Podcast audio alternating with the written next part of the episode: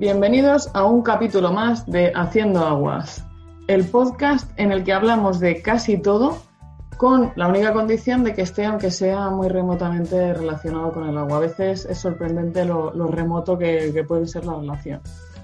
Hoy eh, tengo conmigo, como ya viene siendo habitual, a Super Alejandro, padre de cachorros, nuestro gran eh, gurú del agua energético. Alejandro. Muy buenas, ¿qué tal estamos?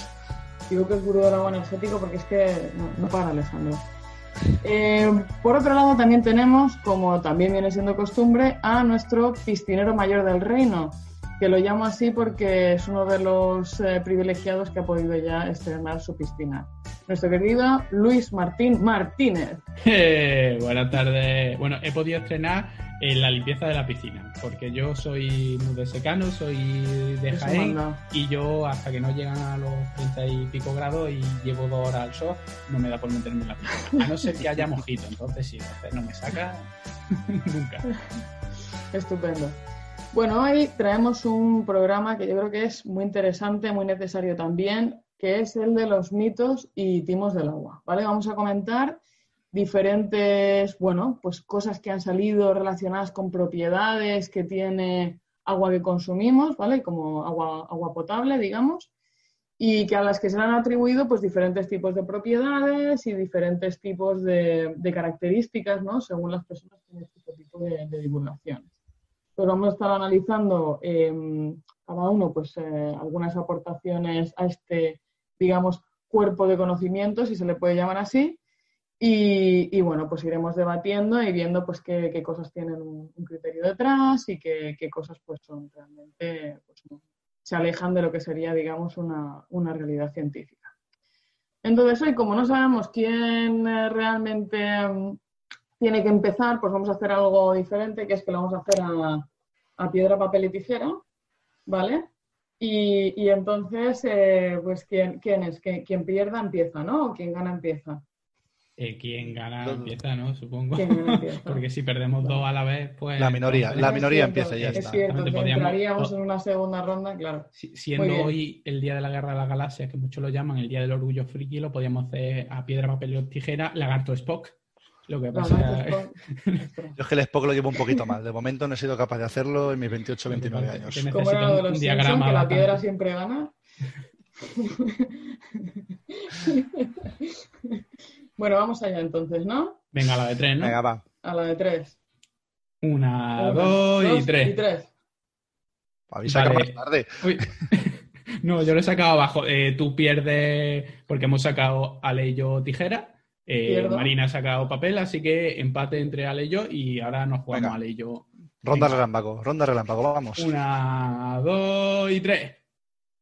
¡Ah! He perdido. Gana la piedra, siempre gana la piedra. Qué bien. Pues tenía ganas de empezar. Bueno, Alejandro, pues entonces cuéntanos, cuéntanos esta sabiduría que has averiguado sobre, sobre el agua. Todo lo que hemos estudiado durante toda la semana. Pues voy a empezar con el agua cruda. O sea, que no tiene nada que ver con la carne ni nada de eso. Sino que, no sé si recordaréis hace un par de años que entre los supuestos seres más avanzados del planeta, esos que están en Silicon Valley, que son otro tipo de gurús, sobre todo en tema tecnológico, y se puso de moda beber agua cruda, sin tratar a un coste de 6 euros la botella. O sea, una exageración, ¿no? Eh, esta agua se vendía además bajo un anuncio súper, súper convincente en el que aparecía un chico allí como que parecía que salvaba el mundo. Y después de estudiarme un poquito el vídeo, he visto que tiene como siete axiomas o verdades universales. Y es la que, bueno, me gustaría comentarla con vosotros y a ver qué os parece cada una de ellas. Y también la vamos a desmentir. Este tipo de cosas, cuando al que se tima es a un un tonto rico, pues no me producen demasiada, demasiada pena, la verdad. Algunas sí, pero es que hay otras que no. Pero bueno, comencemos. La primera de las cosas que dice es que beber agua cruda te da energía y paz. Aunque yo más bien opino que te va a dar diarrea, que eso es lo que sí que te puede pasar si bebes agua que está sin potabilizar. No sé cómo lo veis vosotros. Sí, sí, paz te va a dar. Si te pasas, te puede dar mucha paz, eso está claro, ¿no? Sí, paz infinita. Después de perder la conciencia, ¿no? Completamente. con paz. Descanse en paz, sí. Pues sí. Luego, otra de las cosas que decía el vídeo, eh, aparecía su vecina que resulta que no podía amamantar a su hijo. Y gracias a esta agua lo consiguió. Mm. Estoy viendo tu cara, Marina, y vamos, me estoy quedando. a cuadros. Pero la verdad es que esto le daría poca broma, más que nada porque la diarrea en los lactantes es una de las principales causas de muerte en muchos países y aquí encima parece que lo toman a broma en el vídeo. Luego también eh, habla el vídeo de que el agua cruda tiene cinco tipos de probióticos que no podemos conseguir de ninguna otra forma. De ninguna otra manera, ¿no? De ninguna otra manera, exactamente. Grandes afirmaciones y también digo yo que tendrán grandes pruebas. ¿Qué probióticos son? O si es que es cierto que el agua que brota de manantiales contiene una cantidad, de, es decir, el agua que viene de los manantiales sí que tiene eh, una cantidad de bacterias, pero ¿por qué estas cinco bacterias tendrían que ser necesariamente buenas e imprescindibles? ¿Qué evidencia lo demuestra? Ninguna. Lo he buscado en todos los sitios, en su web, y no hay ninguna evidencia de, estos cinco probióticos. Ya llevamos tres. Eh, luego también resulta que en nuestro organismo el número de células procedentes de bacterias es 10 veces mayor que el número de células humanas. Mirando en la web, lo que encontré es que alardean de que el 90% de nuestras células corresponden a la microbiota. Un dato que, vamos, que lo repiten hasta aburrir. Pero vamos, que al final realmente es un 50-50 este tema. Vale, sí, claro. Al final que haya, que haya mucha microbiota no significa que nos podamos hartar de todo tipo de microorganismos y nos vaya a venir bien. Pues eh, dicen, no, todo, todo microbiota, claro que sí. Tiramos la casa por la ventana. Luego también eh, mm, empiezan a decir en el vídeo que los tratamientos para potabilizar el agua son dañinos. De aquí es donde yo ya me eché las manos a la cabeza y me dieron ganas de eh, coger, tirar el ordenador, irme de mi casa. No podía por la cuarentena, pero, pero bueno. Total. Que, de, por ejemplo, demonizan la ozonización. Concretamente la ozonización. Concretamente la ozonización, cuando evita diarreas, cólera, fiebre amarilla. eso cuando habla de desinfección y todo eso, la, el ozono, y de hecho en una época fue como el zoom, el ozono era lo más, y desinfectaba y desinflamaba. Sí, sí, sí. A ver, perfectamente. Y otra de las cosas que también critican mucho es el flúor o la gran conspiración, como decían ellos. Que una de sus teorías argumentadas por los defensores del agua cruda es que hay que evitar consumir agua potable porque se le añade flúor toda, ellos dicen a toda el agua se le añade flúor, y esto origina eventos malignos, tales como, ojo al dato, el flúor vuelve tontas a las personas y así se les puede manipular. Eh, nada de como los Simpson, lo de la, vacuna de la gripe que era para manipular a la gente, no, es el flúor del agua. Luego también que se añade porque así las industrias de aluminio pueden dar salida al flúor, sobre, eh, al, flúor que les, al flúor que les sobra. Y finalmente, que también se le añade para prevenir las caries. Entonces la gente se confía y come más dulces y chucherías. Hasta aquí llegamos, ¿no? Hombre, esto tiene este tipo de, de, digamos, afirmaciones sobre el agua cruda y esta, esta cosa que salió, para mí tenía un tema sintomático que quizás bueno, que es nos, se nos ha convertido la potabilización y el hecho de tener acceso a agua segura, digo, a nivel químico y microbiológico, una cosa tan cotidiana y tan normal que nos hemos olvidado que, claro, que la potabilización y el saneamiento es uno de los grandes avances a nivel sanitario de, los, de las últimas, em, bueno, de los últimos 100, 200 años, ¿no? Es decir, que la gente se estaba literalmente muriendo de todo tipo de enfermedades hasta que se empezó a tratar el agua, digo, tanto a, potabilizar como a, hacer el saneamiento, con lo cual, bueno, pues te da una indicación, ¿no? De que la gente, pues, lo tiene súper incorporado en su, en su vida y que ya no piensa, ¿no? Que esto, que esto haya que hacerlo, que esto sea... Eh, evidentemente, ¿no? Para nosotros no es algo bonito, pero sí que es verdad que es algo sintomáticamente, ¿no? Bueno, como sociedad, ¿no? Efectivamente. Sí, sí, esto, el rollo del flúor en Estados Unidos, eh, el rollo de la conspiración del flúor, que le echan flúor al agua para... E, eso está bastante más extendido de lo que parece. De hecho, en redes sociales te encuentras, son muy activos en, este tipo de cosas. Le puedes echar lo que quiera al agua, pero el flúor, por lo que sea, no, no puedes. Sí, pero bueno, aún así, bueno, tiene sus límites legislativos y aparte aquí en España su uso es casi anecdótico, o sea, apenas se utiliza, pero igualmente tampoco... tendría problemas, vamos, que para eso está legislado. Y nada, voy a terminar que el último punto es el poder de las piedras preciosas. Este ya es el último de los axiomas del agua cruda que explican que esta brota de lugares donde se encuentra el ágata del fuego. Que he estado mirando que es el ágata del fuego y por lo visto es como el centro de la tierra, que ahí es donde se genera todo. Y entonces, bueno, una cosa. No puede salir de cualquier sitio, ¿no? Exactamente. Entonces, esto nos protegería frente a las malas intenciones de los demás, o sea, rollo el mal de ojo, favorecería las relaciones sexuales y enciende la base del chakra, que este sería el chakra 1, que es el que tiene relación con todo lo sexual y es el chakra de la mujer y no sé qué historias más. Vamos, curioso. Acabamos siempre vendiéndolo todo igual, ¿eh? ¿Te das cuenta, no? Sí, sí, sí. de manera más o menos articulada, pero... La verdad es que lo mezcla todo. Yo había escuchado la historia del agua cruda, pero que creo que creía que era más simple. Es decir, bueno, los químicos del agua son malos, agua cruda, punto. Pero es que lo, prácticamente mezcla todo los timos y paranoias sobre, sobre el agua.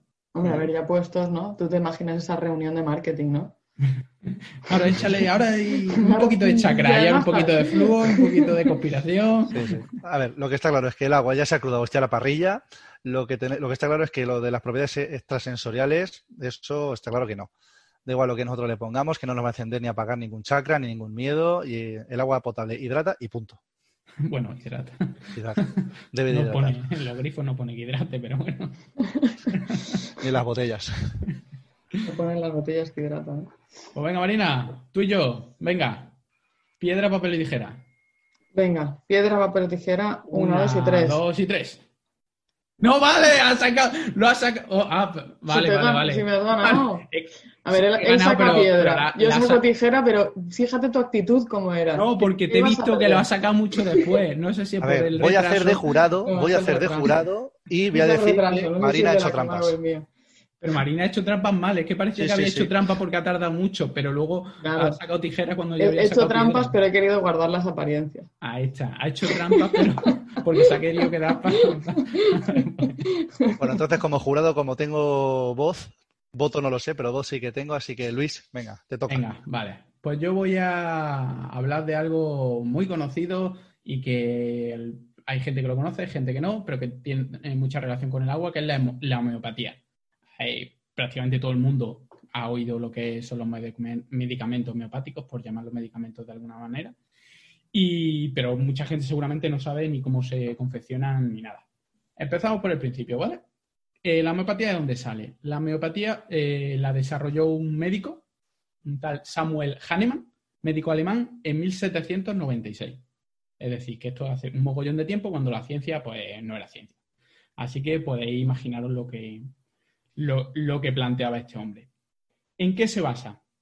Hahnemann dijo, eh, se me ha encendido la luz y, voy a utilizar una máxima que es que lo similar cura lo similar. ¿Esto qué significa? Que si yo tengo un síntoma, por ejemplo, dolor de cabeza, para quitarlo necesito algo que cree eh, dolor de cabeza. Y dice, ¿y esto cómo va a ser? Espérate, no es tan, no es tan, eh, tan descabellado. Imaginemos ahí, por ejemplo, un medicamento que es eh, un somnífero, bueno, para ayudarte a dormir. Entonces, si yo tengo problemas para dormir, ¿qué voy a hacer? Voy a utilizar cafeína. Cafeína. ¿Y qué se hace con la cafeína? O con todos los elementos que, queramos a partir de ahí producir un medicamento homeopático. Lo que hacemos es ultra diluirlo, diluirlo, perdón.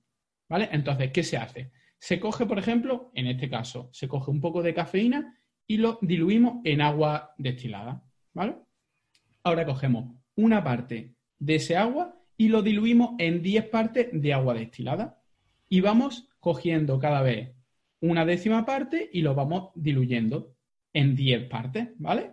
Entonces, lo diluimos cada vez más. ¿Qué se hace? Algo muy importante.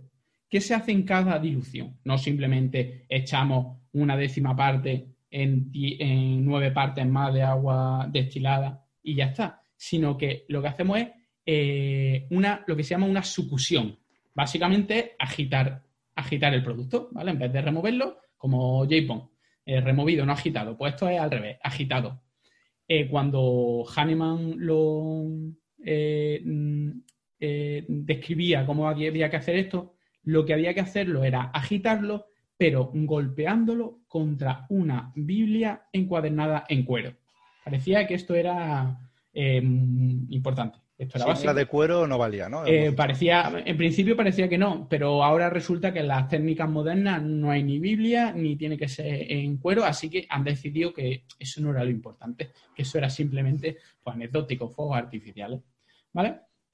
Entonces, ¿qué hacemos? Cogemos y diluimos y diluimos y diluimos y diluimos hasta que consideran que eh, la dilución es la dilución correcta. Para que hagan una idea, una dilución se llama 1CH. CH de concentración de Hahnemann. Entonces, si lo diluimos una vez, es 1CH. Si lo diluimos una segunda vez, 2CH. Vale. Eh, normalmente en todos los medicamentos homeopáticos eh, pone la dilución que hay. Pone un numerito al lado de CH. Por ejemplo, los, medicamentos normales pueden estar entre 20 CH o 30 CH. Pero puede llegar hasta los 200 CH. Es decir, hace ese proceso 200 veces. Esto para que hagáis una idea, vamos a hacer unos pequeños números, ¿vale? Si tú haces una disolución 6CH, es decir, es decir, lo disuelves 6 veces, ¿vale? Para tener un miligramo de principio activo necesitaríamos mil toneladas de disolución. Para tener solo un miligramo. Suponiendo que ese miligramo hiciera algo, ¿vale? Si te vas a una 30CH, para encontrar una sola molécula, necesitaría una esfera de agua que fuese eh, su, su volumen igual a la órbita de la Tierra alrededor del Sol, para encontrar una sola molécula.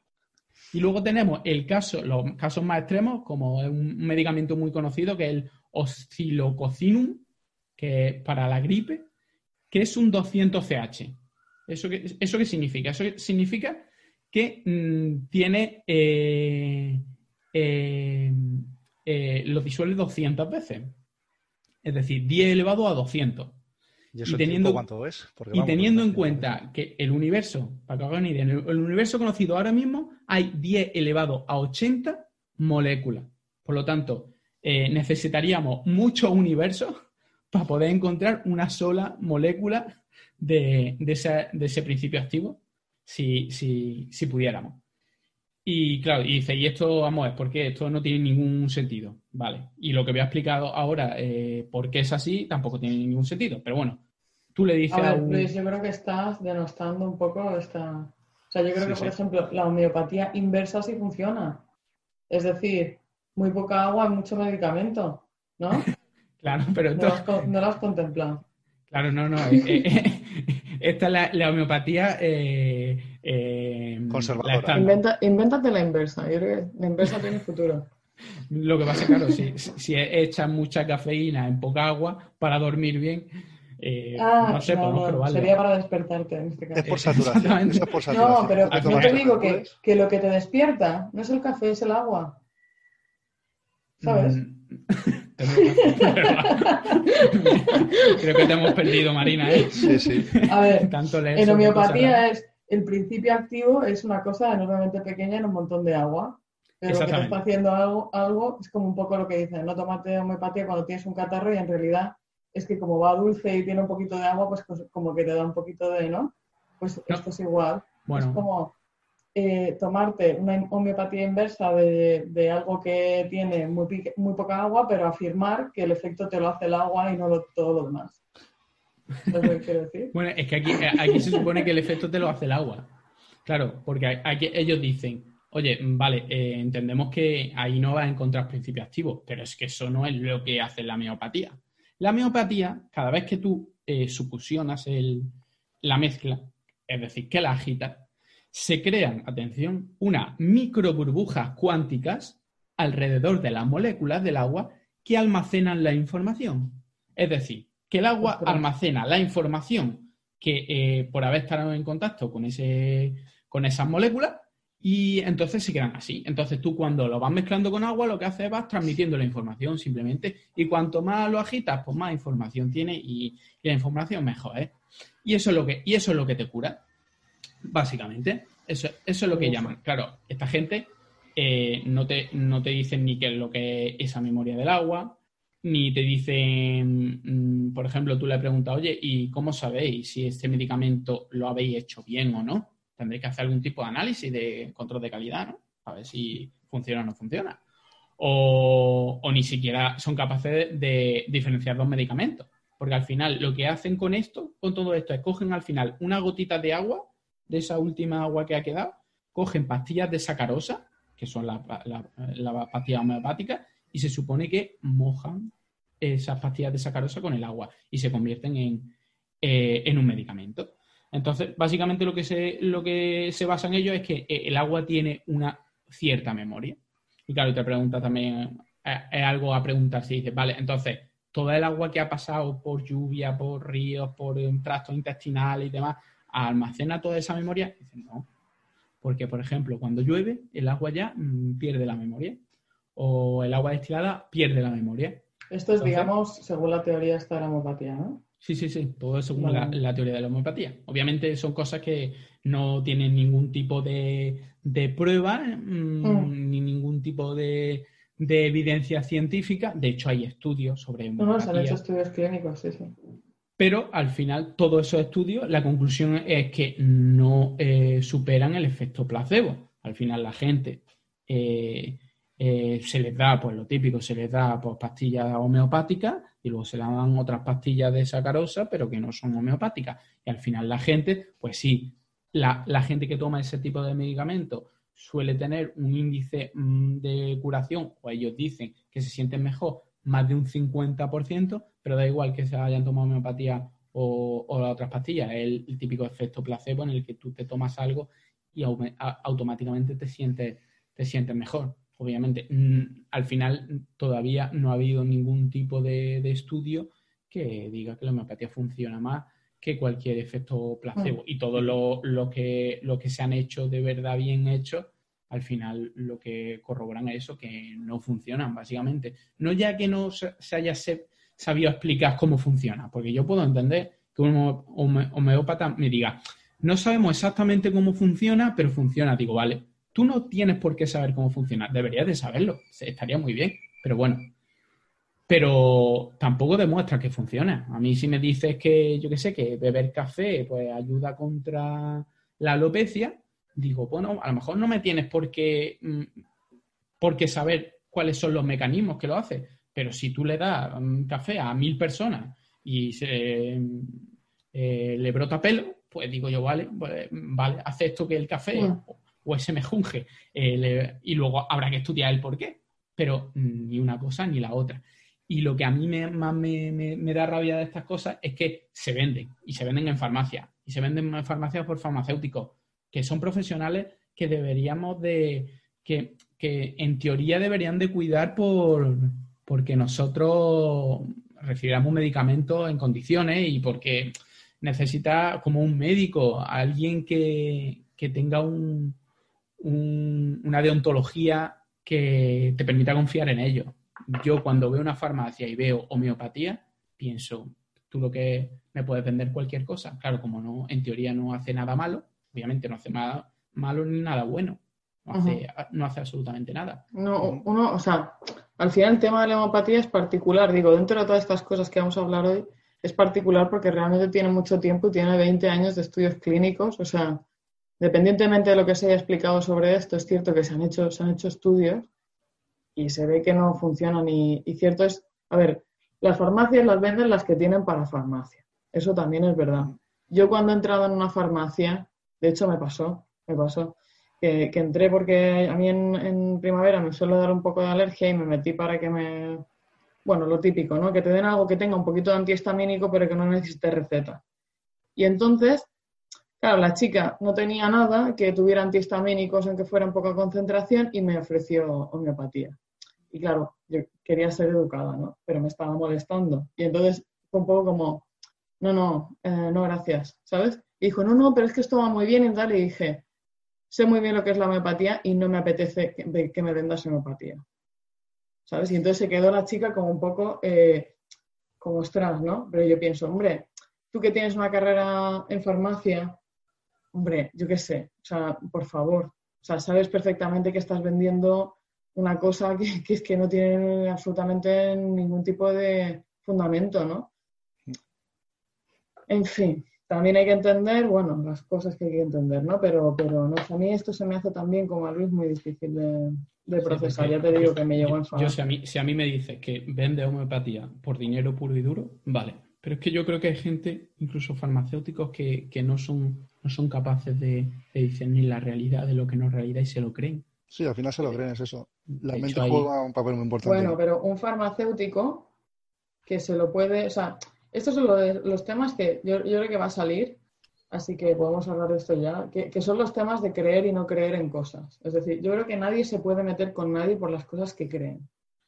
creo que todo el mundo es libre de creer en diferentes tipos de historias. Eh, las historias que yo creo le parecen historias a otros, ¿no? Es, un poco como, son los actos de fe o las cosas que nosotros, sin pruebas, decidimos que son así, que el mundo funciona así o que las cosas son de una determinada manera. Ahora, si tú tienes la capacidad de, eh, y digo, las herramientas cognitivas, educacionales, como para entender que se han hecho unos estudios clínicos y que una cosa se ha demostrado con método científico de una manera y tú eres una persona que vienes de una carrera de ciencias y que comprendes esas cosas, hombre, creer en la homeopatía cuando hay prueba fehaciente de que la homeopatía no funciona me parece un poco duro. Otra cosa es que creas en otras cosas. Yo, voy a contar algunas cosas que yo pensaba cuando las leía y pensaba, hombre, si tú decides creerlo, mientras tú asumas que esto no está probado a nivel científico y que no se va a probar a nivel científico, tú decidas creer en eso, yo lo puedo respetar. Otra cosa es que me intentes dar argumentos científicos. Entonces ya te diré, mira, creer lo que tú quieras. Eh, demostrar a nivel científico imposible. O sea, esto va a ser imposible hacerlo. Pero si tú lo quieres creer, esto es libertad Claro, es que no podemos jugar con las reglas de la ciencia para lo que nos interesa y para la otra no. Exacto. Lo que no vale es eh, yo me creo una cosa y encima trato de dar un argumento científico. No, créela y punto. Sé lo suficientemente valiente como para decir que esto yo simplemente me lo creo. Y no me hace falta dar argumentos. Porque las, creencias son así, no necesitan argumentos. Claro, claro, y, se pueden respetar hasta cierto punto. Hasta y, si tus creencias no afectan a los demás en su libertad o en su, a su salud y, demás, pues vale, y no engaña a los demás.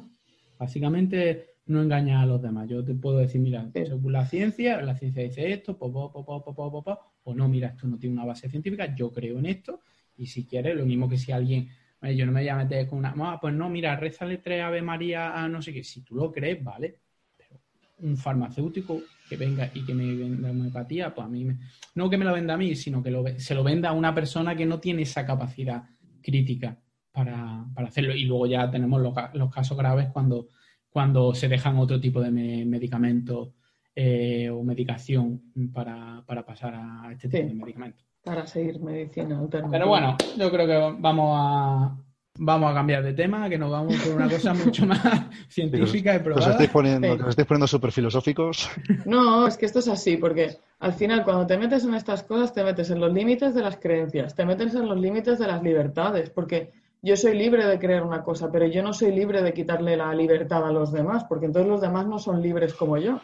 Es decir, lo que no vale es que yo deje de vacunar a mis hijos porque le estoy quitando la, libertad a los demás de tener hijos sanos. Entonces, ahí es cuando una creencia empieza a interponerse en, el sistema, ¿no? Y ahí es donde tienes que trazar la línea. Pero estas cosas, lógicamente, son muy, muy complicadas. Porque igual que hay, creencias que son totalmente inocuas y a nadie le afectan, hay creencias que son peligrosas para, para la convivencia. El problema está en cuando, en, cuando el gobierno deja que se venda homeopatía en una farmacia o no le exige prueba eh, a un medicamento homeopático eh, como un medicamento normal, porque claro, no es un medicamento. Entonces, al final, cuando hay eh, sentencias en Estados Unidos que, obligan a, pagar un montón de millones y a poner las cajetillas que no se ha probado que la homeopatía haga nada, que haya empresas, cadenas farmacéuticas como en Gran Bretaña, cuyo director ha dicho que no, que no funciona la homeopatía y la siguen vendiendo, pues en el momento dado en que el gobierno no dice, no, la homeopatía prohibida. Ya está, prohibida. No tiene ninguna eficiencia científica. Tú puedes vender... Bueno, o la vas a comprar a una tienda de terapias naturales donde te van a vender eso y luego no sé qué cosa orgánica. Pues para, mí tampoco, porque si, hombre, si tú vendes, yo qué sé, romero y tú dices que el romero puede servir para tanto, bueno, el romero puede servir para un montón de cosas que están bien, o anís o lo que sea, bueno, vale, pero no me lo puedes vender. Incluso si incluso tú le puedes decir, mira, tú le puedes decir que puede ser bueno para esto, esto, pero no me puedes decir que este producto natural es bueno para enfermedades no sé cuánto. No, no lo puedes decir, básicamente no lo puedes decir porque es mentira, porque cuando pasa de ser algo recreacional a algo eh, que toca la salud, yo creo que deberíamos de ser mucho más estrictos. Y temas de herbolario y demás, yo creo que también habría que meterse, habría que meterse ahí. ¿Que no hace daño a nadie? Bueno, hasta cierto punto. No hace daño, no hace daño a nadie. Bueno, si os parece, os voy a comentar un poco otra, otro de estos productos de agua que yo creo que son de este tipo que, decimos, ¿no? Las cosas que, bueno, que no hacen daño a nadie, ¿no? a alguien le puede parecer que, bueno, alguien no, realmente esto a nivel científico es imposible de, justificar, pero... Lo pueden eh, intentar, ¿no? Pero bueno, oye, em, se trata en este caso del agua energética, ¿vale? Y em, la primera aclaración es que el agua, por supuesto, es energética. Cualquier tipo de sistema tiene una energía determinada. Y de hecho el agua, según va cambiando de fase o va adquiriendo una temperatura, por ejemplo, está subiendo su nivel energético como, como es normal, ¿vale?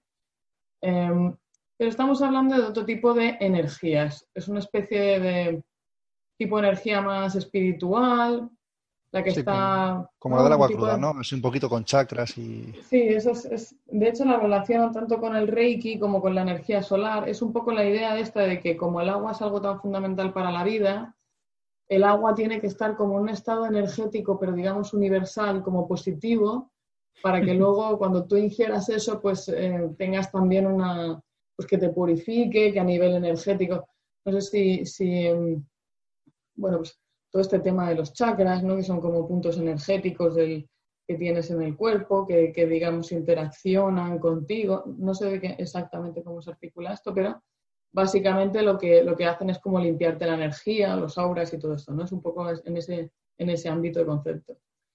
Entonces, eh, lo que se hace, digamos, para que el agua, un agua, y además me, he metido en diferentes tipos de páginas. Hay, hay gente que te dice que el agua del grifo no pasa nada, que esa también la puedes energizar. Hay gente que te dice que no, que la tienes que filtrar. O sea que tampoco hay consenso, en la literatura no hay consenso.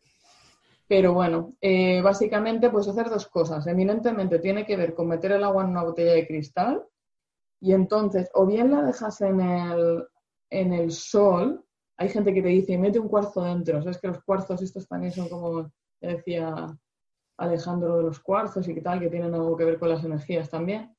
Tú lo metes con un cuarzo o sin cuarzo, según quién, y entonces pues que la energía del sol como que carga la botella y entonces la, puedes utilizar durante un determinado periodo de tiempo, que es, o sea que es finito, luego si no la tendrías que recargar, y, entonces eso es una forma de, de, energizarlo. Luego hay gente que te dice que incluso en función del color de la botella, pues te dará un tipo de emoción, un tipo de otra emoción, ¿sabes? Como que te activará un chakra o te activará otro chakra y entonces te pondrá pues, a un nivel energético diferente.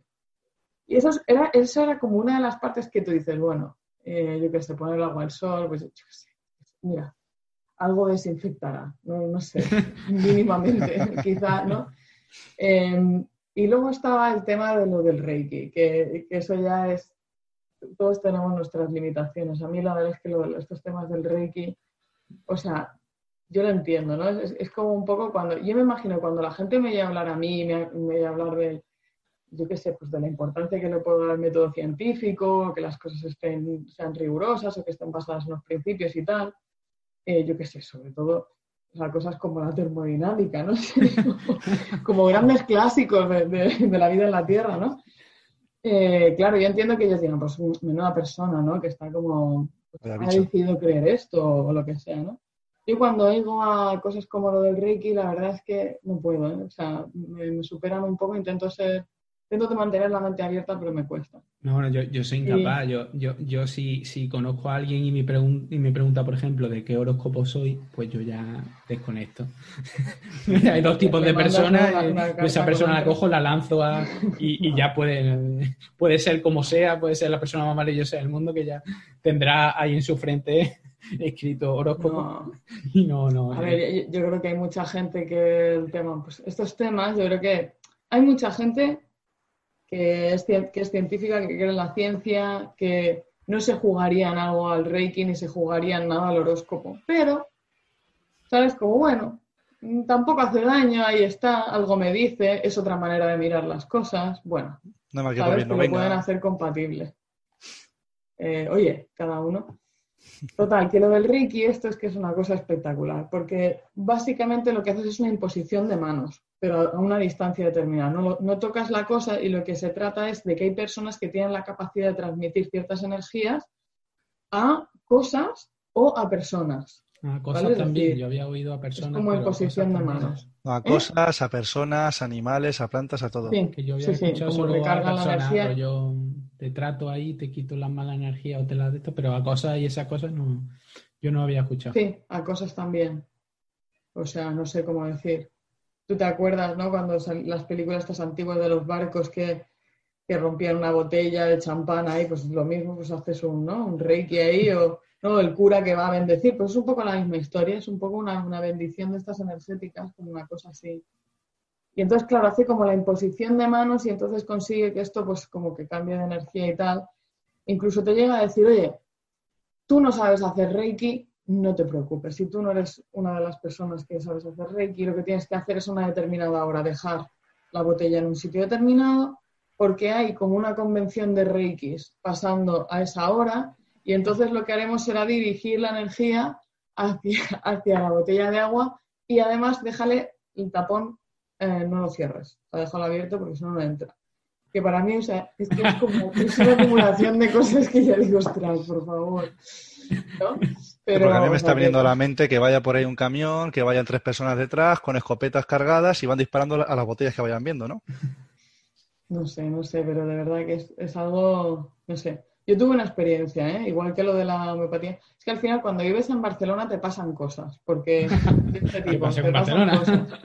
Sí, porque Barcelona tiene un rollo un poco alternativo con estas cosas y hay mucha gente ¿no? que, que, tiene negocios de este tipo, o que tal, o que creen esto, que, que, tengo un montón de amigos que hacen tipo de estas, de estas cosas, ¿no? Y, o sea, quiero decir, terapias naturales, cosas un poco más... Y, y yo yo un poco hablando con la gente sí que llegas a entender que, también es un tema de que te escuchen, de que te presten atención, de que te den un tiempo. lo que falta un poco quizá en la atención sanitaria que tenemos pues más como formal, ¿no? Yo, creo que a lo mejor es, es, más bien un tema psicológico y que, y que, se busca un apoyo desde ese sitio y que es respetable.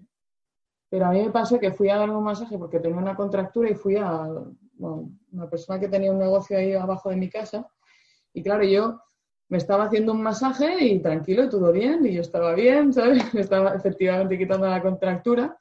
Y llega un momento que antes, justo no sé si era de 45 minutos, pues a los 10 minutos de terminar, claro, se me pone a, hacer algo raro que yo no sé lo que era. Con lo cual me volvieron las contracturas más 10 más. O sea, las contracturas con las que yo venía, de repente me sentí como pa, pa, pa, pa ¿sabes? O sea, ¿qué, ¿qué está haciendo, por Dios? Te pusiste a pensar y no. Se me acercó mucho y me estaba como poniendo y como haciendo algo como, ah, no sé, estaba haciéndome reiki y luego me lo dijo. Y tú ya pensaste que no, que no salías de ahí, bueno, salía hecha filete. Claro, y a mí me daba un montón de apuro decir a la mujer, ¿qué haces? O sea, de verdad que estás haciendo, pero me estás asustando un montón. Y entonces la tía, no contenta con esta persona, no contenta con el reiki que me había hecho y me había puesto los pelos de punta, eh, cuando termina me dice, bueno, eh, venga, vamos a comentar un poco lo que he visto. Y yo, la esta conversación va a ser muy dolorosa y no para mí. entonces me quedo así y digo, ah, sí, no, pues también. y, y, me dice, bueno, es que no te he visto, ¿no? Que estás, que estás muy estresado en tu vida, que, que tu trabajo no te gusta, que, necesitas un cambio en tu vida, que hay algo que no funciona, que... Entonces le dije, mira, mira, te voy a parar aquí, porque es que de verdad, digo, no te lo digo por nada y que, que te aprecio que me digas esto y que te preocupes. Digo, pero es que a mí me encanta mi trabajo. Digo, estoy estresada, digo, entiendo que hay mucha gente que vive estresada, con nervio, pero de verdad es que por ahí va a ser imposible.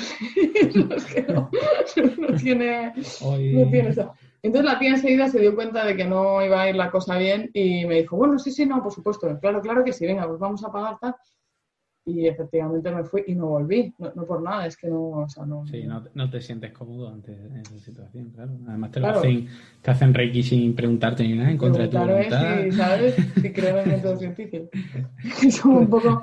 Pero es para que, para que os deis un poco cuenta que estas cosas en Barcelona te pueden pasar sin, sin o sea, te puede pasar en Barcelona todo el mundo asume que es algo con lo que vas a estar bien, ¿sabes? O sea, que no es, no es, no es anormal que tú conozcas a gente que que se haga reiki, que se haga acupuntura, que se haga kinesiología, no sé qué, o sea, teatro, la terapia, yoga, de no sé qué, los tambores, de las vibraciones y un montón de cosas que hace la gente que les sirven a ellos, o sea, el, a mí me sirvismo, ¿sabes? A mí me va bien, que lógicamente pues no tiene ningún fundamento científico, pero oye, si a ti te sirve y no, haces daño a nadie, pues ¿por qué no ponerle reiki a tu agua? Yo qué sé, ¿sabes?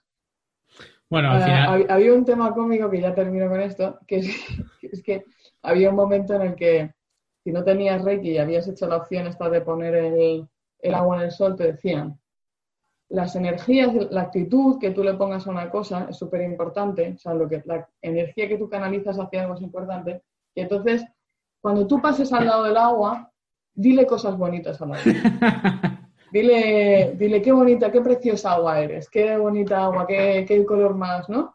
Y que eso ya la, recarga de energía más. Eso lo he visto con las plantas que sí que cogían y decían. Eh, además, había un experimento que era que eh, tenían dos plantas y a una le decían cosas bonitas y a otra le decían cosas malas. ¿Y qué tal? Pues no me acuerdo. La verdad es que no recuerdo cómo terminaba el experimento, pero en la teoría decía que, yo qué sé, si plantabas tomate, los tomates de la planta a la que le decías cosas bonitas eran mejores que, lo, que la planta que no. Sí, sí. Luego lo voy a buscar. Son cosas, son cosas. Sí, bueno, estaba el, el. No sé si habéis escuchado, eso es una de las cosas que nos ha apuntado porque había un montón de, cosas. Eh, el japonés este, el, el Emoto, que, que le decía, bueno, que transmitía eh, Masaru mensaje al agua y luego lo congelaba y las que le había transmitido eh, eh, cosas buenas, pues los cristales eran muy bonitos y simétricos y los que no eran muy feos. Y entonces el tío concluyó que, el agua, las emociones afectaban al agua. Claro, pero eso es porque el agua tiene memoria, que eso lo has explicado tú antes, Luis. Claro, es que al final está todo, está todo, conectado. ¿eh? tiene, tiene oído y memoria. Entonces lo escuchaba y claro, y, sabe todos los idiomas del mundo. Eso está también, claro, pues si tú le dices guapa, pero luego le dices pretty, pues tendrá que saberlo todos los idiomas del mundo para que, para que reaccione bien. Yo he incorporado ya el traductor de Google, ya va, vamos, última tecnología. Pues venga, otra rondita. Venga. Pues sí, vamos allá. Segunda ronda, me toca a mí, ¿no? No, no, no, piedra, papel, tijera. Ah, piedra, papel, tijera otra vez. Venga, claro, esto es lo, mejor de, del Lo mejor del programa. Venga, a la de tres, no vale trampa, Marina Aldo, no miro a nadie. Venga. Pero tú hacer trampas mal, ¿no? Dos y tres. Otra vez Marina, Otra vez Marina se Marina, Marina saca piedra y nosotros papel. ¿Cómo se dice lo de desafortunado en el juego? Mm. Afortunado los chakras. Venga, dale, a la tres. Una, dos y tres. Mierda, he perdido. Eh, el papel y yo tijera, pues vamos para allá. Esto está hecho ya. Vale, pues nada, vamos que repetimos el orden. Eh, vale, pues nada, ya mi última incorporación aquí va a ser. que volví a perder? Sí, efectivamente, porque vas a hacer trampas, lo tengo claro. Así que nada, voy a hablaros ahora del agua del mar y el agua destilada. Porque el agua del mar, hay mucha gente que, pues hombre, todo el mundo de pequeño nos hemos pegado alguna aguadilla en el mar, hemos bebido agua. Y siempre. ¿eh? Y sí, bueno, eso es el pequeño. Yo lo sigo haciendo de vez en cuando. Pero es que resulta que el agua del mar como remedio para cualquier mal de la humanidad ya existía. Resulta que desde el siglo XIX René Quinton, un fisiólogo y naturista francés, empezó a estudiar la composición química del agua del mar y sus efectos en el organismo. Claro, con ello acabó creando el famoso plasma de Quinton, que era una dilución de agua marina filtrada y suministrada a los pacientes para proporcionar al cuerpo los elementos necesarios para la actividad celular y fortalecer el sistema inmunitario. O sea, todo un visionario. Entonces, ¿qué pasa? Que también nos encontramos que hay recomendaciones de beber agua del mar en algunas dietas, como el caso de la inefectiva dieta del fin, que decía que el agua del mar pues era que venía bien para perder peso. Claro, pero esto se produce porque te deshidrata al final. Y claro, vamos a os voy a contar un poquito eh, qué es lo que ocurre realmente. Porque nuestro cuerpo lo que tiene es fluidos que en teoría son isotónicos, es decir, que la concentración de soluto es igual por fuera y por dentro, están en equilibrio, mientras que el agua del mar es hipertónica, que tiene mayor concentración en el externo. Entonces, para poder procesar este extra de minerales, si nosotros bebiéramos mucha agua del mar, los riñones empiezan a trabajar para filtrar el líquido, expulsando el exceso de sodio mediante la orina. Total, que al final lo que hacemos es eh, orinando más del agua que hemos bebido con sal, lo que producirá al final una deshidratación. En todo este proceso, para compensar la pérdida, pues bueno, es probable que, es, probable que podamos experimentar síntomas como aumento de la frecuencia cardíaca, náuseas, debilidad o ya algunos se van al delirio si beben muchos, que eso es también lo que se comenta en lo del de mal del náufrago cuando bebe agua del mar. Eh, y en el caso de que encima el agua del mar esté contaminada, pues ya nos podemos enfrentar a problemas gastrointestinales que van de mano de la deshidratación y vamos, que podemos acabar muy mala. Y luego, por el otro lado, en el otro extremo, podríamos encontrarnos qué ocurre con el agua destilada. Porque si el agua salada era hipertónica, el agua destilada ocurre lo contrario, es hipotónica. Eh, pero extremadamente hipotónica, porque no tiene ninguna sal resuelta. La realidad de beber el agua destilada realmente es bastante sosa, porque al contrario de lo que se suele decir de que el agua destilada nos puede incluso matar, eh, no es que produzca ninguna consecuencia especial en el cuerpo, no viene bien, no viene mal, pero tampoco nos sienta bien. Hay algunas, hay tres visiones por ahí del mito que dice que el agua destilada es tóxica y lo que decía es que como no lleva sales, produce muerte celular porque hace que exploten por el tema del cambio iónico eh, su falta de sales con el tiempo provoca una anemia perjudicial en el cuerpo o que como es tan pura, el dióxido de carbono se disuelve muy fácilmente y acidifica el agua, haciéndola peligrosa para el organismo. Estos serán los tres mitos. Y si los empezamos a desmentir, diríamos que el miedo, a ver, en el fondo no es infundado, porque sí que es cierto lo que puede ocurrir entre las paredes celulares si lo hiciéramos en un laboratorio, pero eh, resulta que realmente esto no ocurre porque como no está en directamente en contacto el agua con las células, sino que tiene que pasar por la sangre, pues esto no ocurre. Eh, total, que esta y en todo caso, la diferencia que tenemos de, la, de iones no es suficiente para provocar un problema en las células. Y al final es una droga. Que realmente el cuerpo es sabio y, agua destilada, por ejemplo, es el agua de lluvia, es un agua destilada. Si nos muriéramos por beber agua de lluvia, ya, ya no, hubiéramos sobrevivido prácticamente porque, eh, claro, hay agua que, tú, que pasa por la tierra que adquiere minerales, pero si tú, como, como en el último superviviente este que coge agua de mm, que cae en una hoja de esta gigantesca de la selva y tal y cual y te la bebes, si tuvieras realmente un problema, hombre, no es lo ideal, pero bueno, también esas sales que no, que no ingieres por ese agua la puedes ingerir de, de muchas otras maneras. No es lo ideal, no es lo ideal, pero no te, no te va a matar, obviamente. Y, no, claro, efectivamente. Aparte que si tienes en cuenta, si, te, si decimos que tiene cero minerales, realmente el agua mineral de botella, en la embotellada tiene 0,5 gramos por litro, mientras que la célula lo que tiene, la sangre que le rodea tiene 9 gramos. Es decir, sigue siendo hipotónica. Entonces, eh, ¿por qué no nos morimos cuando vemos también agua, agua mineral? lo que, lo que dices tú. Al final lo que estamos haciendo es no solo bebiendo agua podemos conseguir los minerales, sino que con los alimentos también lo conseguimos. Y al final, pues haces ahí un intercambio en el.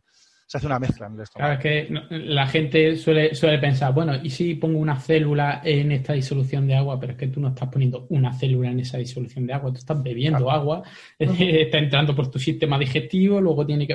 Es decir, los sistemas eh, digestivos y los sistemas circulatorios de, toda, de todo el cuerpo, el cuerpo tiene un montón de mecanismos para evitar que, tenga esos problemas. Obviamente, si lo fuerzan mucho y, solo bebe agua de, mar, pues vale. La gente, el a mi funcionismo, a mi funcionismo sería, ¿no?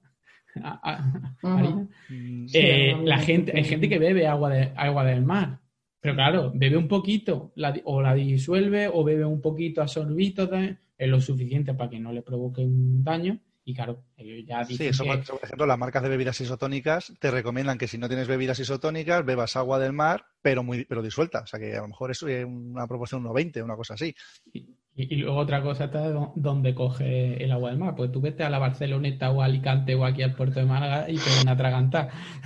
que las sales del agua en, las sales del agua es lo menos que, te puede... lo que menos te debe preocupar. Eso, eso, es como hace poco el, el, el Coronavirus Challenge que salía un chaval eh, que tenías que lamer la taza de un váter y, se, se enfermó de coronavirus. Y yo decía, pero vamos a ver si el coronavirus es lo mínimo que puedes pillar haciendo eso. Está claro. la gente. Está claro. Sí, sí, puede haber pillado cualquier cosa. En fin, pero bueno, con el agua destilada sí que hay una situación en la que podría ser peligroso, pero como decías tú, Luis, al final es, si te bebieras 7 u 8 litros de agua al día, pues sí que nuestro organismo no sería suficiente de procesarlo. Y la solución sanguínea sí que se volvería demasiado débil y los riñones colapsarían. Pero claro, para verte 8, 7, 8 litros de agua y además destilada, tela. Sí, sí, mm, buena no tiene que estar. No la he probado. ¿Habías probado alguna vez el agua destilada? Por... Yo juraría que en el laboratorio y la universidad la probé, sí, un sorbito y no. que está ácido, supongo. está ácido que ese es el otro tema. En cuanto a la acidez, eh, cuando la bebemos en el estómago se mezcla con el resto. Entonces, eh, eh, como en el torrente sanguíneo el pH es 736. Sí, sí, sí, déjame, eso, déjame eso a mí que lo cuento. sí, que si no... Venga, vale, estás metiendo en el agua alcalina, ¿no? ahí está, ahí está, que me estás metiendo en el agua alcalina. Que, venga, pues que mola un montón la, paranoia del agua alcalina. Venga, pero pues antes de nada, Marina, venga, te doy la oportunidad de luchar contra mí, pero tienes que sacarlo a la vez, que si no parece que haces trampa. Tengo que venga, esta vez. Una, dos y tres. Y tres.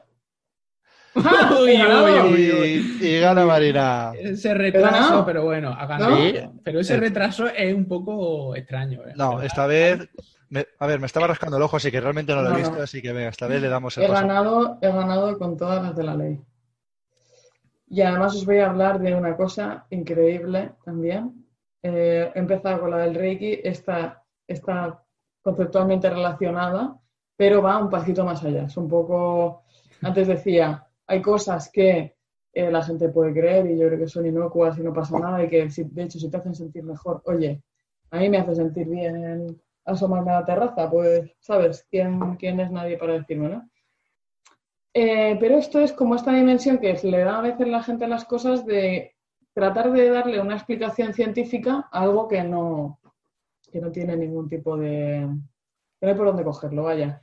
Digo, desde ese nivel. Es el agua hexagonal o el agua estructurada. Ya nada más que con el nombre, ya ves que aquí va a haber eh, una explicación muy larga y muy terrible sobre lo que es el agua hexagonal, ¿no? Es decir, porque claro, yo me estoy imaginando ya, el nombre te dice que aquí hay una explicación, ¿sabes? Entonces, eh, perdona, ¿qué decías? No, sí, que yo me estoy empezando a imaginar rollo como si estuviéramos trabajando con hormigón, agua estructurada para hacer pilares, alguna cosa así. Sí, sí, sí, no, no, tal cual. Eh, básicamente lo que dicen los defensores del agua hexagonal es que, em, bueno, un poco de estos mismos conceptos de el agua cuando está en estado puro, pues tiene una determinada forma, una determinada energía o forma de estar. Y el agua ya cuando pasa los procesos industriales, ¿no? que, se refieren a la potabilización, los procesos industriales malignos. Eh, cuando se potabiliza, se trata, se le ponen las toxinas, como dicen ellos, pues em, claro, como que pierde esa estructura que tiene. Entonces la estructura esta muy deseable que tienes que conseguir a nivel microscópico del agua es la, estructura hexagonal. Es que ellos empiezan a decir que los dipolos del agua pues, se reorganizan dentro de, lo que es la matriz del fluido para tener una estructura hexagonal dentro de, ella. Pero esto, o sea, lo que es el agua estructurada y los dipolos organizados, existe en el agua, se llama hielo. Em, es así. Pero, eso queda muy cutre. No, pero ellos, ellos te llegan a decir, no me refiero al hielo, no me ah. refiero al hielo, me refiero a que tú pudieras conseguir esa estructura hexagonal o esa estructura, digamos, regular y cristalina del agua, pero en agua líquida. Ah, ya hielo, caliente. Y claro, ya empieza todo como a desmoronarse, ¿no? Porque es un poco, digo, aparte de los diferentes propiedades que te da este agua, que es eso, que te sientes muy bien, que realmente, eh, sí, llegan a decir en, su, en su afán de ir ya a lo muy científico y explicar cosas, ¿no? Como átomos, hidrógeno, oxígeno, no sé qué, te llegan a decir que, claro, este agua estructurada, lo bueno que tiene es que penetra mucho mejor por las acuaporinas de las membranas celulares. Entonces es un agua que hidrata más que la otra. Mm. Que tú dices, Madre Santa del amor hermoso. ¿Sabes? Que alguien se haya metido en acuaporinas y en la estructura molecular del agua y en no sé qué, que sepa lo que es un dipolo y que sea capaz de decir estas, estas cosas, es que a mí... Pero al, final, claro, meten eh, términos científicos y hasta cierto punto, si los coges por trozo, dice, puede tener un poco de sentido. Pero como lo meten todo y, al final te mete eh, la cuántica, porque al final siempre si, si la, explicación evoluciona lo suficiente, te meten algo de cuántica, porque claro, la cuántica es como magia y, lo mete al principio o al final de algo, estructura cuántica, ya está, ya sin problema. Y al final, al final lo que hacen eso es revestirlo todo de, términos científicos que cuando tú entiendes lo que son, dices que no tiene ningún sentido. Es como si hablara con una palabra en cada idioma, no tiene ningún sentido lo que dice. Pero a cualquier persona de fuera que no entienda mucho, dice, no, le pues puede resultar esto, suena, esto, por, qué no? Si me lo dice, además me, pone un dibujito y si encima ya tiene alguien que te avale o alguna institución que suene guay, a lo mejor pues son eh, dos en su casa que han montado una empresa para... Claro. A ver, a nivel, a nivel de... Claro, es decir, con el tema este del Reiki que hablábamos, esto de la energía del universo, yo no sé con qué se mide, por tanto, ahí no. Pero claro, con estos temas de las estructuras moleculares, ahí ya te estás metiendo en otra zona que, claro, como, como te metes en este tipo de, de explicación, pues lógicamente no, lo que, lo que está claro es que no tiene sentido, ¿no? Es decir, al final uno no puede separar lo que es la propiedad del agua a nivel macroscópico de lo que es su estructura a nivel microscópico. Es imposible de separarla.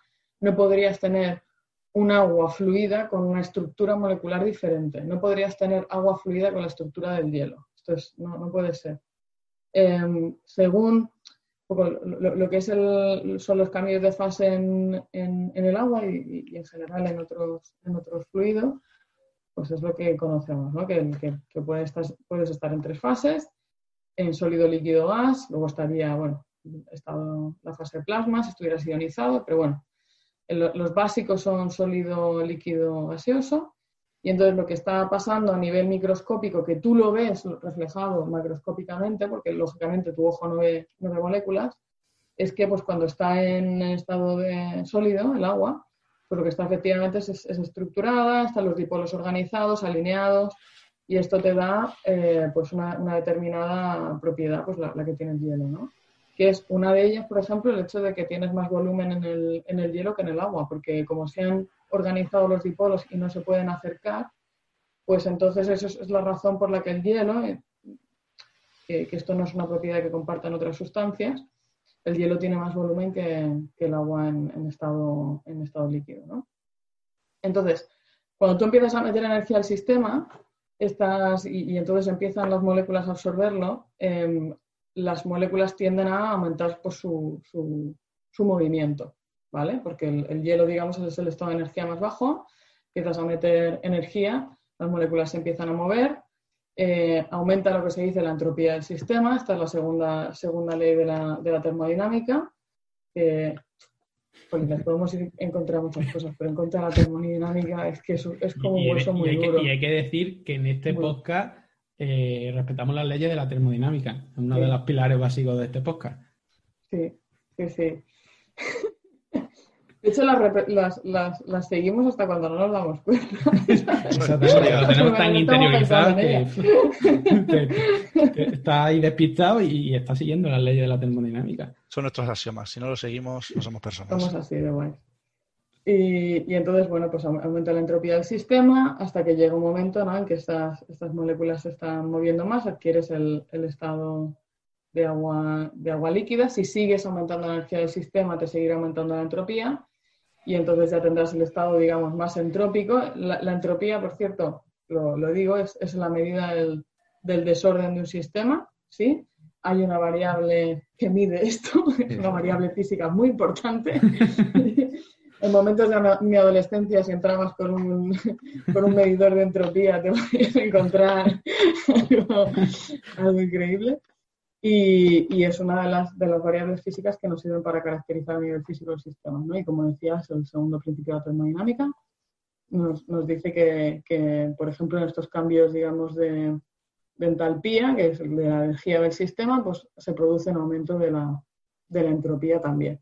De hecho, eh, la entropía es una de las cosas que guía al universo en el sentido de que todas aquellas reacciones que, que, que suceden de manera espontánea, es decir, que se suceden sin que tú hagas nada, eh, suceden de, forma físicamente espontánea, siempre acaban con aumento de entropía. Así que el, universo, por, su tendencia, está eh, dirigiéndose hacia un estado de máxima entropía, lo que tiende es a aumentar su entropía, aumentar su desorden.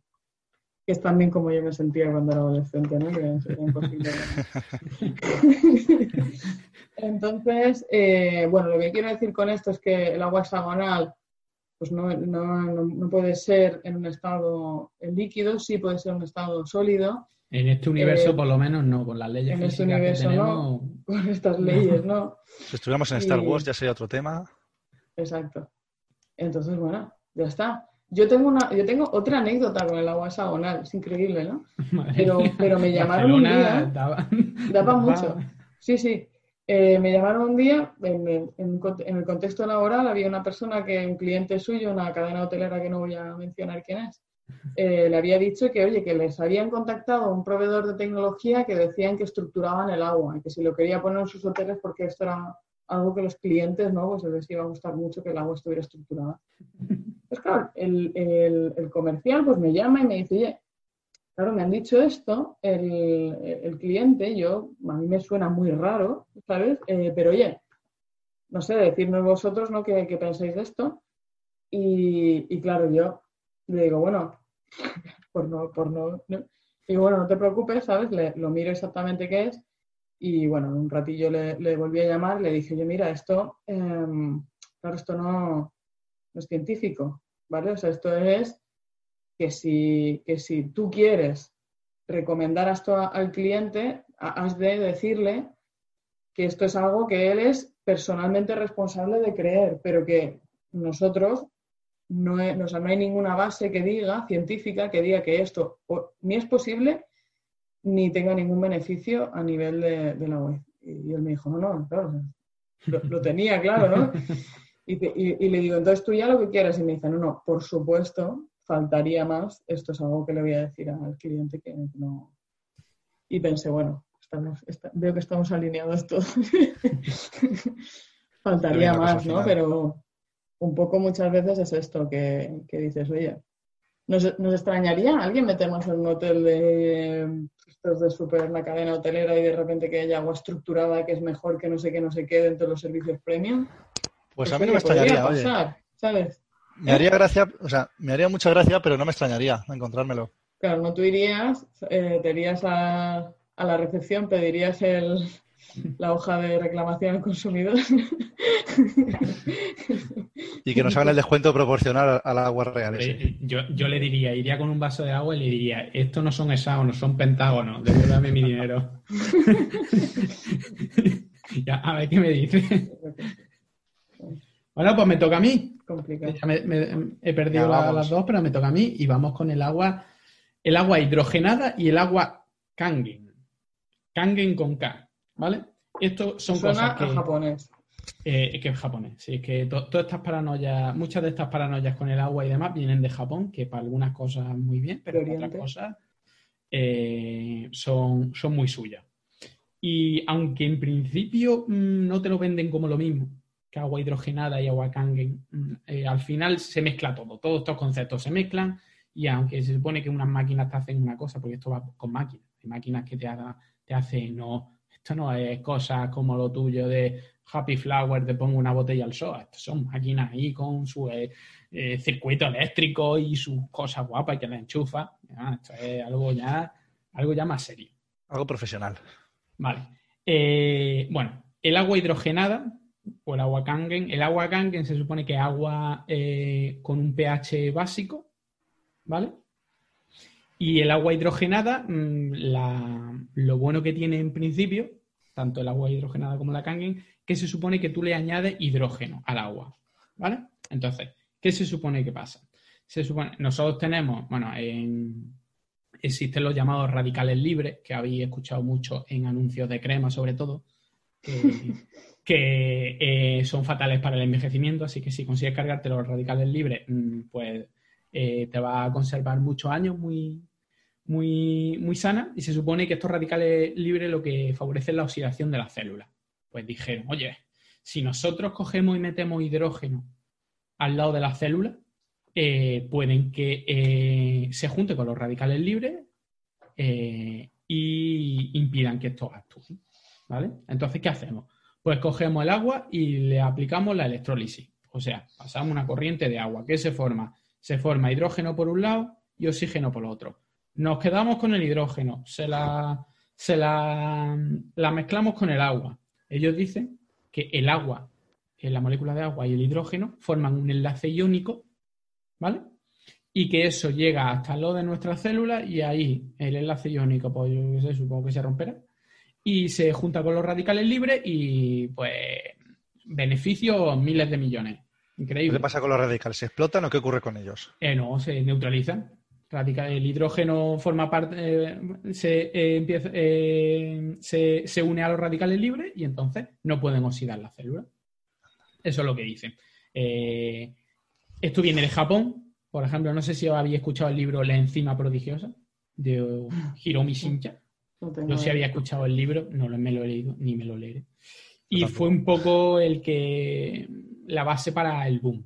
En los japoneses no sé por qué tienen esta, manía, de hecho hay muchas universidades y revistas japonesas que hacen estudios sobre eh, darle agua hidrogenada a deportistas, a gente con determinadas enfermedades y demás. Es decir, que no, no son cuatro. El problema está en que estas revistas no suelen tener eh, una buena reputación. Eh, suele haber fallos metodológicos brutales, porque, por ejemplo, hacen agua eh, hidrogenada con las maquinitas estas suyas, pero luego no miden de ninguna manera que ese agua mantenga el hidrógeno. Porque uno de los grandes problemas de este agua hidrogenada es que si tú le echas hidrógeno al agua, primero el hidrógeno, lo más normal es que se forme hidrógeno gas y, y se evapore. Y si no, lo que hace es simplemente que lo acidifica, eh, eh, disminuye el pH.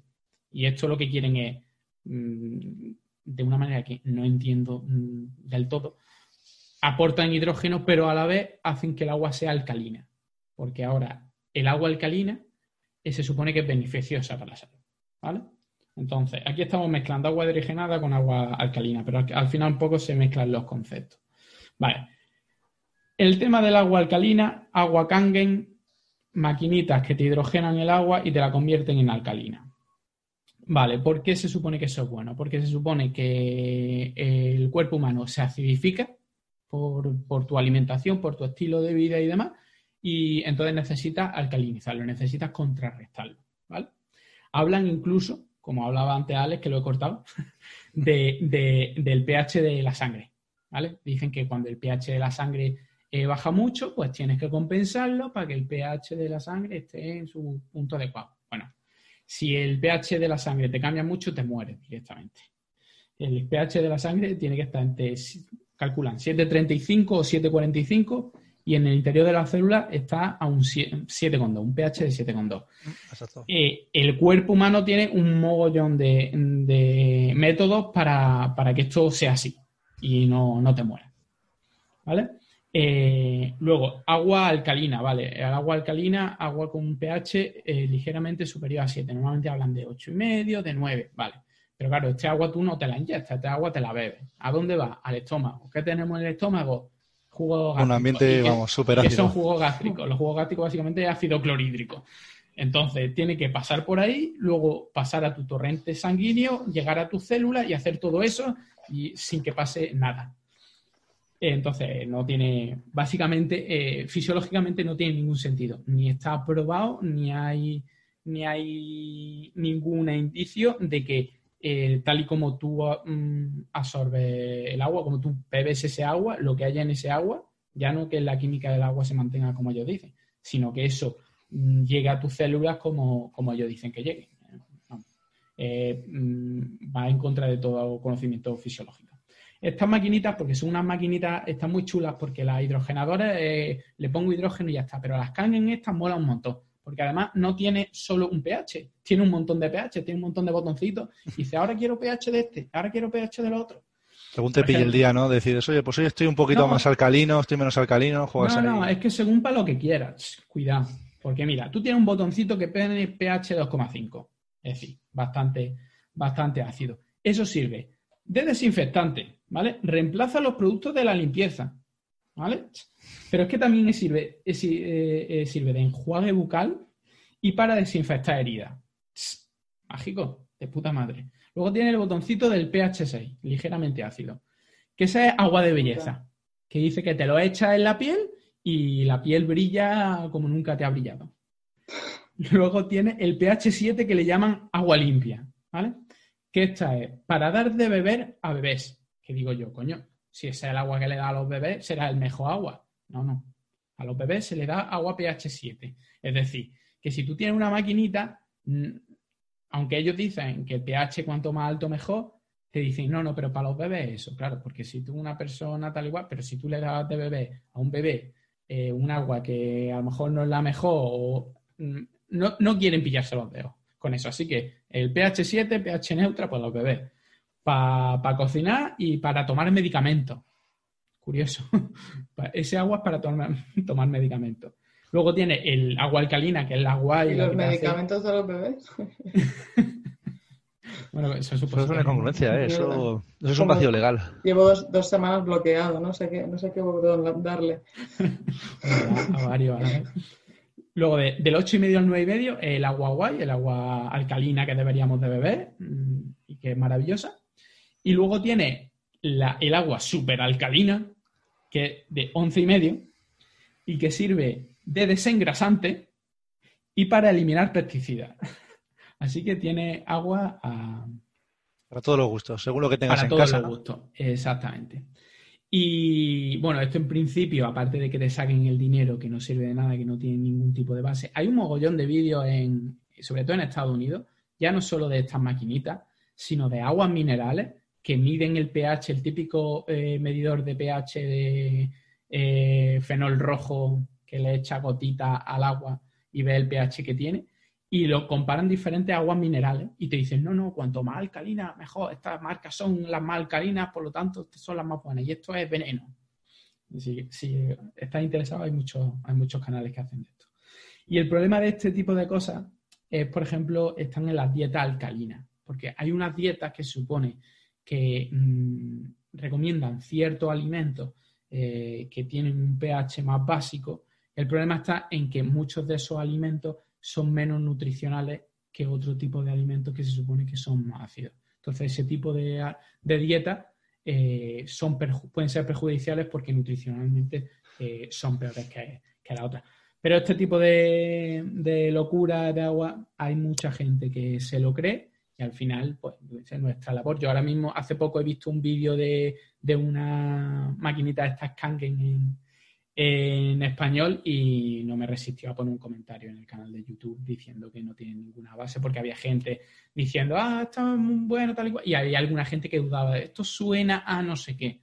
Yo creo que si esto suena a no sé qué, hay gente que lo ve, que duda y se encuentra un comentario crítico, que no hace falta decir, esta es una mierda, soy unos timadores, un comentario un poco crítico, eh, por lo menos no tienes comentarios positivos, todos positivos, que son al final lo que, lo que la gente suele comentar en este tipo de, de porque al final muchas veces son gente, pues amigos del que lo hace o, gente que se dedica, se dedica a lo mismo. Entonces muchas veces en redes sociales mm, yo suelo hacer eso, dar un punto de vista para que la gente cuando vea los comentarios pueda por lo menos tener dos puntos de vista. Porque yo, a mí me pasa con cosas que no entiendo, yo miro los comentarios y todos miramos los comentarios en Amazon, por ejemplo, para ver si eso está bien o está mal pues también viene bien de cuando no está bien porque tú sabes que ese producto no es el mejor, pues lo comenta para que por lo menos haya, haya un contraste. Y ya está. Mm, nada más y nada menos que el agua hidrogenada y el agua Kangen. Fantástico. Pues qué guachi. Marina, ¿tú mandas? Bueno, pues em, yo no sé si tenemos más más, tipos de aguas que compartir. Yo creo que, hombre, tendríamos para hablar de... Si nos ponemos, podemos estar hablando aquí, vamos, hasta mañana, seguro.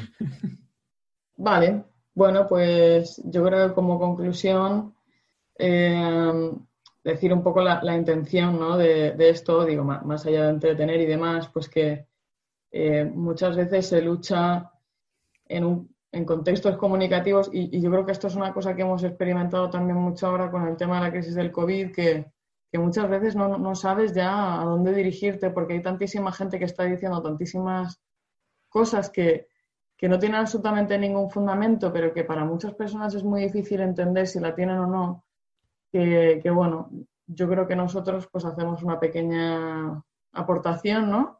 desde este punto de vista. Yo, creo que, por supuesto, la intención de ninguno de nosotros es decirle a nadie lo que tiene que creer o no. Es más bien, pues, aportar esta visión desde el punto de vista científico, que luego ya tú puedes decidir seguirla o no.